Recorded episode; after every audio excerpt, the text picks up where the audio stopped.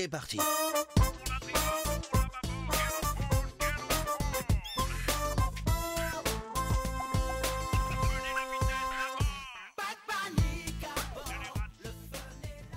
Hello hello, c'est Maxime et tu écoutes Narcose, le podcast 100% plongé propulsé par Orc. Aujourd'hui je voulais aborder un sujet qui va paraître évident pour beaucoup et qui pourtant est super flou pour beaucoup d'autres, les encadrants en plongée et plus particulièrement les encadrants FFE-SSM. Pourquoi je dis FFE-SSM Parce que la Fédération française d'études et de sports sous-marins, elle a un cadre très spécifique et notamment dans le monde associatif. Et je tiens vraiment à me focaliser aujourd'hui sur ce monde associatif parce que bah, la plupart des encadrants plongés sont des bénévoles et aussi parce que la plupart des plongeurs aujourd'hui se forment dans des structures associatives. J'ai moi aussi un jour été un plongeur plus que débutant qui arrivait dans un club et qui voyait des encadrants et des moniteurs partout, qui faisaient tous des choses différentes, etc. Et il m'a fallu un peu de temps pour intégrer qu'en fait il y avait différents niveaux d'encadrement, etc. Qu'ils avaient chacun leur spécialité, leur spécificité et je me suis rendu compte qu'en fait, c'était un univers très riche et très varié où il y avait beaucoup de prérogatives différentes. Et c'est assez important de refaire le point aujourd'hui parce qu'on va pouvoir cibler euh, quel encadrant peut faire quoi. Et ça vous permettra à tous d'y voir un peu plus clair dans vos clubs. L'idée du podcast du jour est donc très très simple. Je vais prendre chaque niveau d'encadrant et je vais vous le présenter. Je vais vraiment rester dans la structure et l'ossature globale des encadrants de niveau. Je vais pas partir dans les spécialités, nitrox, machin, etc on va vraiment faire les encadrants classiques qui vous aident à passer vos niveaux. Et j'insiste sur le fait que tout ce que je vais dire dans ce podcast concerne uniquement les encadrants FFESSM, donc la Fédération française, et dans le cadre associatif, parce que si vous voulez euh, bah, vivre de la plongée aujourd'hui en France et être moniteur de plongée en étant rémunéré, il faut passer d'autres diplômes qui sont des diplômes professionnels. Alors c'est certes un peu bizarre parce que les compétences en soi elles sont équivalentes, mais c'est la législation française qui veut que ce soit comme ça, et si vous allez à l'étranger, ben vous pourrez enseigner sans avoir de diplôme professionnel, etc., si vous avez les compétences similaires, mais en France, c'est comme ça, il faut certains diplômes pour pouvoir être payé pour plonger, pour enseigner la plongée. Et d'un côté, je trouve que c'est pas si mal, parce que les gens qui décident de dédier leur vie à l'enseignement de la plongée, au moins ils se démarquent très vite des autres, parce que sinon, en fait, on aura un marché de la plongée qui est sursaturé, où on a beaucoup de personnes qui sont qualifiées, qui ont les diplômes, pour euh, pas assez de postes, et donc ça créerait vraiment des, problèmes pour ceux qui veulent vraiment faire ça. Donc là, au moins, ça permet de, créer un cadre et de limiter le nombre de postes et de postulants à l'emploi, quoi. Mais revenons à notre sujet principal, les encadrants bénévoles. Le tout premier niveau euh, de moniteur de plongée, c'est l'initiateur, aussi appelé E1. Pourquoi E1 Le E, ça signifie tout simplement encadrant et le 1, premier niveau. Premier niveau d'encadrant. L'initiateur sera probablement votre premier formateur de plongée. C'est un niveau d'encadrement qui va être principalement dédié à la formation des plongeurs débutants, beaucoup de niveau 1 et un petit peu au niveau 2. C'est une formation qui va être accessible dès le niveau 2 et où vous allez en fait devoir suivre euh, un cursus qui est assez long, qui se fait sur plusieurs mois, vous êtes bien suivi, et vous devez aussi valider le RIFAB, donc euh, le diplôme de secourisme en plongée. Et en fait, c'est un diplôme qui va être surtout axé sur la pédagogie, comment enseigner, comment transmettre la plongée, et aussi pour former aux compétences plus techniques, les gestes techniques principaux, le vidage de masque, etc. Tout en inculquant une philosophie, etc. à vos étudiants, enfin vos élèves plongeurs. Et l'idée, c'est pas vraiment d'être L'idée d'initiateur, c'est vraiment pas d'être des, guides en profondeur, etc. Pas du tout. Ça va principalement être des, formateurs en piscine, mais qui vont avoir une grande pédagogie et qui vont permettre d'insuffler vraiment l'idée, la philosophie de la plongée, tout en, ayant de très bonnes pédagogies pour expliquer les gestes techniques aux plongeurs débutants. D'autant plus que les initiateurs vont être limités à 6 mètres. Ils pourront pas enseigner ou guider au-delà. Ça s'explique tout simplement, c'est des plongeurs qui sont encore relativement débutants, ça peut être des plongeurs niveau 2, donc ils ont eux-mêmes pas une grande expertise de la profondeur, etc. Mais par contre, ils peuvent être très à l'aise dans le milieu, dans l'eau, etc. et avoir une bonne pédagogie. On a beaucoup d'initiateurs qui sont en fait à la base des professeurs, etc. et qui perfectionnent au travers de cette formation euh, leurs compétences. Donc voilà, l'initiateur, vous allez vraiment le retrouver beaucoup au niveau 1 pour vous apprendre les gestes techniques et en milieu naturel, vous avez peut-être déjà eu le cas où vous avez eu un moniteur toute l'année pour vous former au niveau 1, etc.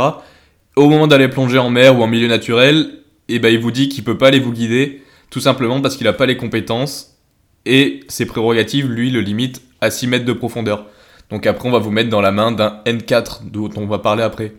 Mais par contre, l'initiateur a aussi des directives de directeur de plongée, mais qu'en milieu artificiel et à 6 mètres maximum. Donc en gros, il peut être diriger les opérations d'une séance piscine, etc.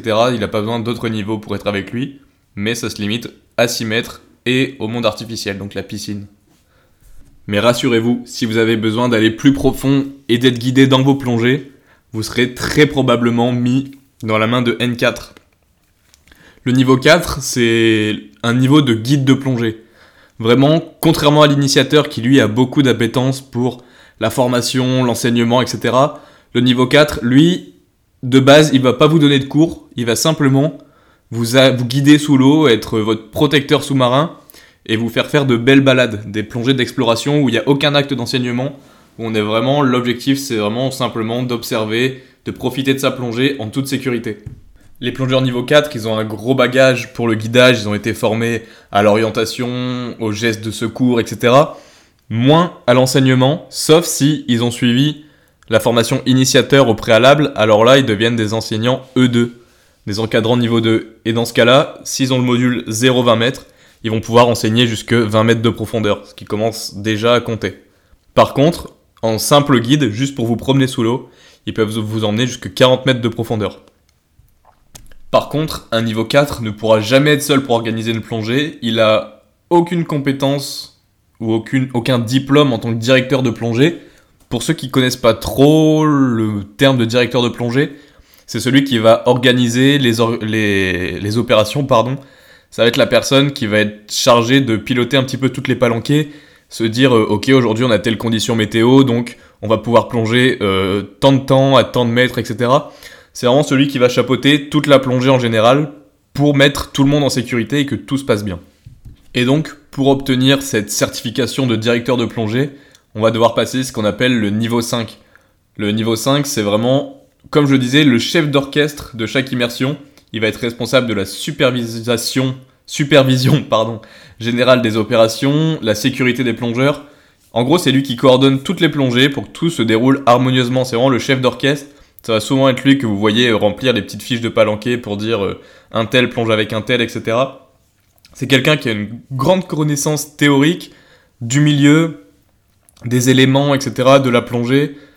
Et donc, il va pouvoir mettre tout le monde en sécurité, harmoniser les niveaux, etc. pour qu'on n'ait pas, par exemple, des niveaux 1 qui plongent ensemble parce que c'est interdit, etc. Donc, vraiment chapeauter l'ensemble pour que tout se passe bien dans votre plongée. C'est ça le niveau 5.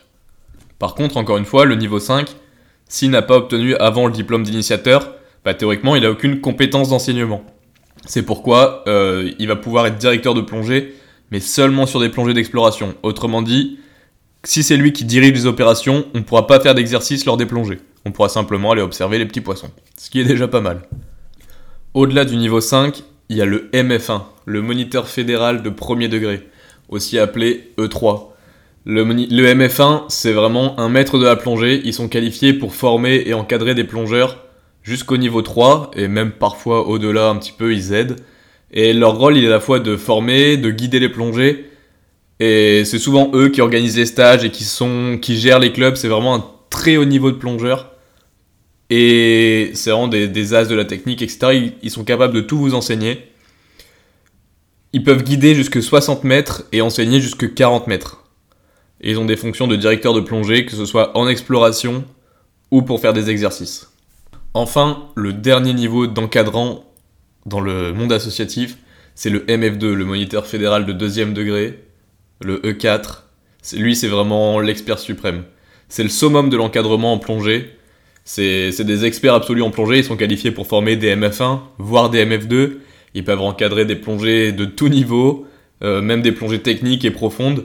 Ils, forment les directeurs de plongée. C'est vraiment les guides ultimes pour les plongeurs qui aspirent à l'excellence ou, pas. C'est vraiment le graal de la plongée. Ils peuvent guider jusque 60 mètres, enseigner jusque 60 mètres.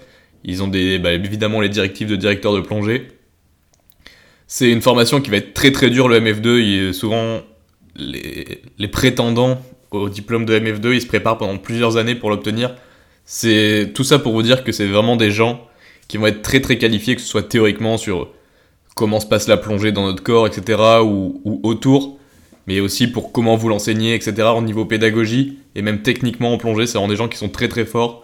Donc si vous avez la chance d'avoir des MF2 dans votre club, parce que c'est pas toujours le cas, il y en a pas des millions, mais vraiment profitez-en, euh, profitez de leur expérience, posez-leur des questions, essayez de plonger avec eux pour qu'ils vous transmettent des choses, et c'est vraiment des, des sources de savoir incroyables pour vous progresser en plongée. C'est tout pour les moniteurs au sein du monde associatif. Je me suis vraiment concentré sur euh, évidemment l'ossature standard. Après, on aurait pu aller plus loin. Il y a des formateurs et des, encadrants pour euh, toutes les spécialités, que ce soit la biologie, le nitrox, etc. Toutes les spécialités ont leur encadrant spécifique. Mais aujourd'hui, c'était pas l'objectif. On voulait vraiment se focaliser sur l'ossature globale des encadrants dans le monde associatif. Mais par contre, je voulais faire un petit mot quand même pour les, autres bénévoles des clubs associatifs, sans qui euh, bah, il n'y aurait pas de club et pas de plongée pour beaucoup.